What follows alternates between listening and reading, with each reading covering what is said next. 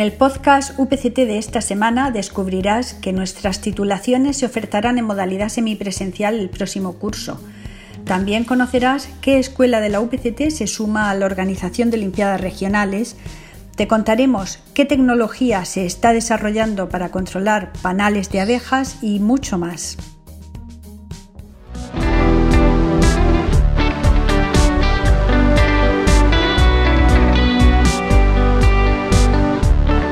Todos los títulos de la UPCT se ofertarán en formato semipresencial el próximo curso. El Consejo de Gobierno aprueba un reglamento extraordinario mediante el cual los estudiantes tendrán un máximo de 10 horas presenciales por semana. La Escuela de Ingeniería Industrial organiza su primera Olimpiada Regional.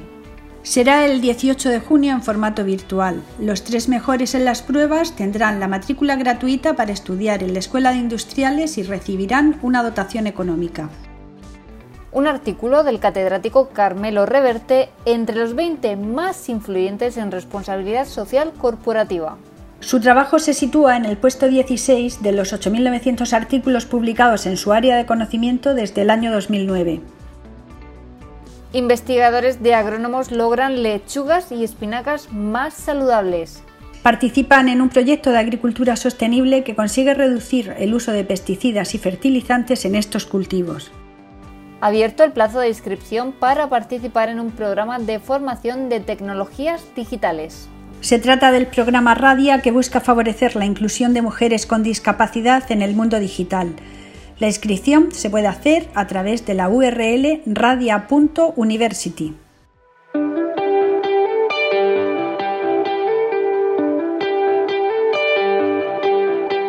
¿Cómo afectan las condiciones climáticas al desarrollo de las abejas? Investigadores de la Escuela de Teleco de la UPCT aportan su granito de arena para conocer mejor la repercusión del clima, los niveles de humedad o la capacidad de los panales a la supervivencia de estos insectos.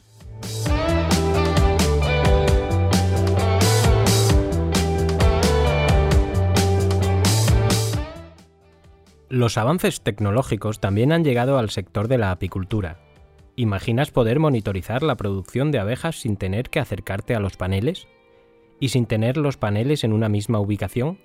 Eso es precisamente lo que se va a poder hacer a través de unos sensores que está desarrollando el Grupo de Investigación de Sistemas de Comunicaciones Móviles de la UPCT. Lo cuenta el catedrático responsable del proyecto, Leandro Juan Yacer.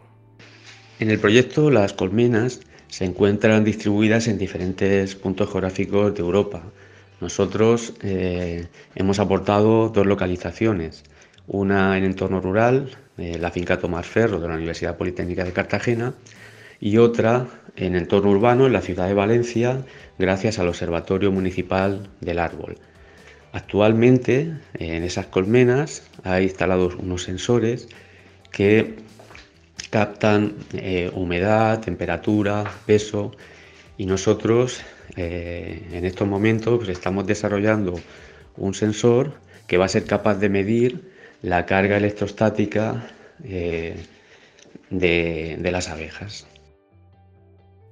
Se trata de un proyecto internacional de monitorización remota de colmenas cuyo objetivo es analizar el comportamiento de las abejas y garantizar su supervivencia. De esta manera se conseguirán crear colmenas inteligentes.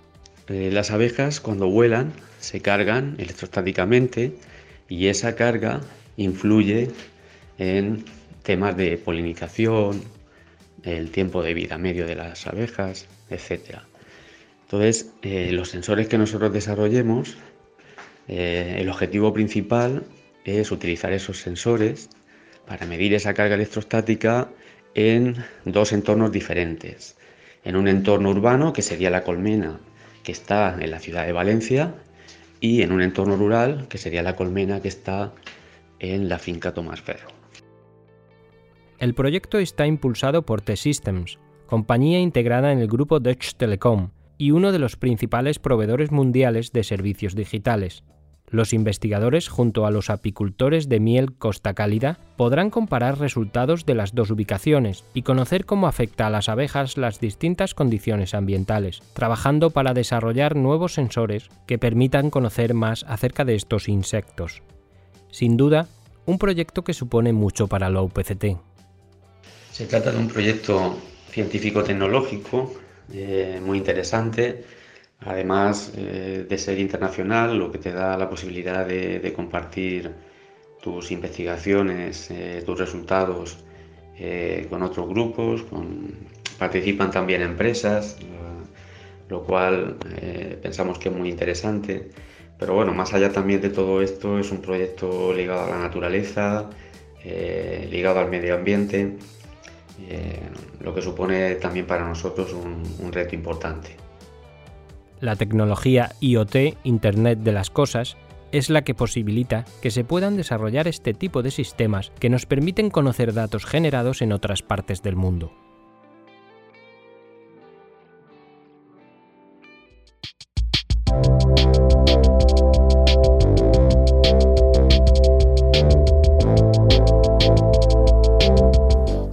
Si el año pasado nos hubieran dicho que íbamos a vivir una pandemia mundial, no nos lo hubiéramos creído.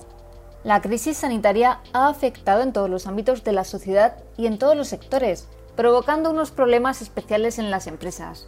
Para conocer mejor la incidencia de la pandemia en las empresas de la región de Murcia, la Cátedra de Competitividad del Colegio de Economistas, UMU y UPCT ha elaborado un informe sobre la situación. Para darnos más detalles sobre esto nos acompaña Domingo Pérez, director de la cátedra. Bienvenido, Domingo. Hola, gracias, Rocío. Buenos días. La situación de las empresas de la región de Murcia, como en el resto del país, ha cambiado en cuestión de meses. Aunque ahora muchas compañías estén volviendo a la rutina, ¿cómo les ha afectado el haber estado cerradas durante algo más de dos meses? Eh, respondiendo a tu pregunta, tengo que decir que este parón de actividad en muchas empresas ha provocado una caída de sus ingresos y esto ha podido perjudicar seriamente su sostenibilidad e incluso su futuro. El impacto de la crisis sanitaria, sin embargo, ha sido diferente según los sectores. Mientras sectores como restauración, hoteles, comercio minorista se han visto muy perjudicados, otros sectores como el agroalimentario, la industria manufacturera, no se han visto tan perjudicados. Afortunadamente, si conseguimos vencer la crisis sanitaria, las empresas podrán volver a la normalidad y si reciben las ayudas suficientes podrán revertir su situación. De acuerdo con el estudio que han realizado, ¿en qué porcentaje se ha reducido la capacidad de crecimiento de las empresas de la región? Esto todavía es difícil de calcular con exactitud. Se están haciendo estudios desde la UPCT, pero aún es pronto para ofrecer resultados. No obstante, sí contamos con diferentes estimaciones eh, de que informan que el Producto Interior Bruto en la región puede caer entre un 5 y un 8% en el 2020, aunque tenemos que señalar que en la media nacional la perspectiva es todavía peor. Esta caída evidentemente impactará en la capacidad de crecimiento de nuestras empresas. Es curioso porque antes de que se produjera la crisis, las empresas murcianas estaban remontando, ¿no? En efecto, en el estudio realizado desde la Cátedra de Competitividad de la UPCT, la UMU y el Colegio de Economistas de la región de Murcia, y a partir de una amplia base de datos de unas 23.000 empresas, se puso de manifiesto que las empresas murcianas aprendieron de la anterior crisis financiera del 2008. Y las empresas han mejorado significativamente y los porcentajes de empresas vulnerables se han reducido. Los resultados del trabajo muestran cómo las empresas murcianas, antes de la crisis, estaban experimentando un importante crecimiento económico y realizando importantes esfuerzos por capitalizarse, reduciendo su endeudamiento. El ritmo anual del crecimiento de las ventas en el periodo analizado fue superior al 4,70%.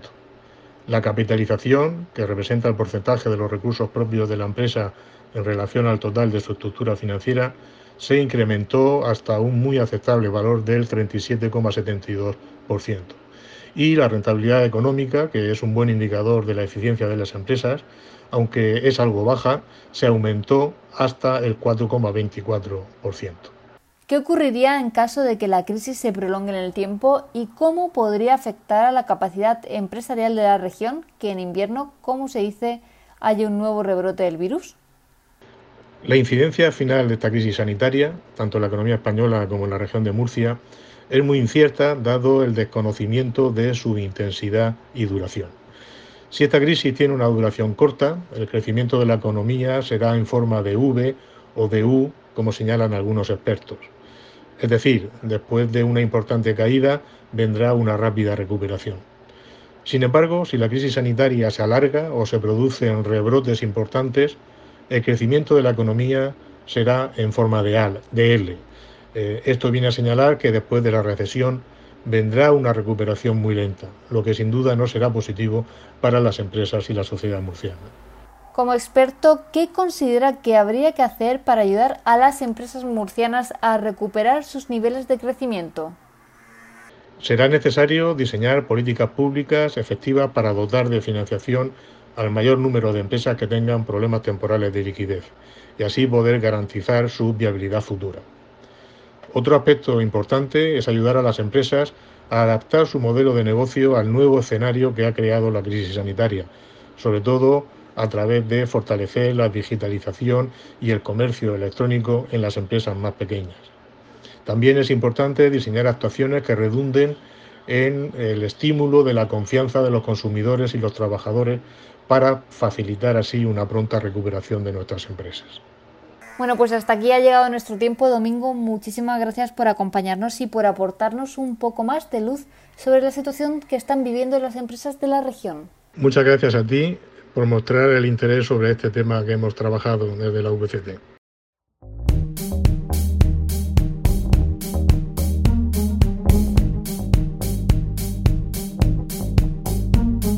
Hoy cerramos el programa con la entrevista a Domingo García Pérez de Lema, pero ya sabéis que estamos abiertos, como siempre, a vuestras preguntas y sugerencias. Nos podéis escribir a comunicación.upct.es. Nos escuchamos la próxima semana.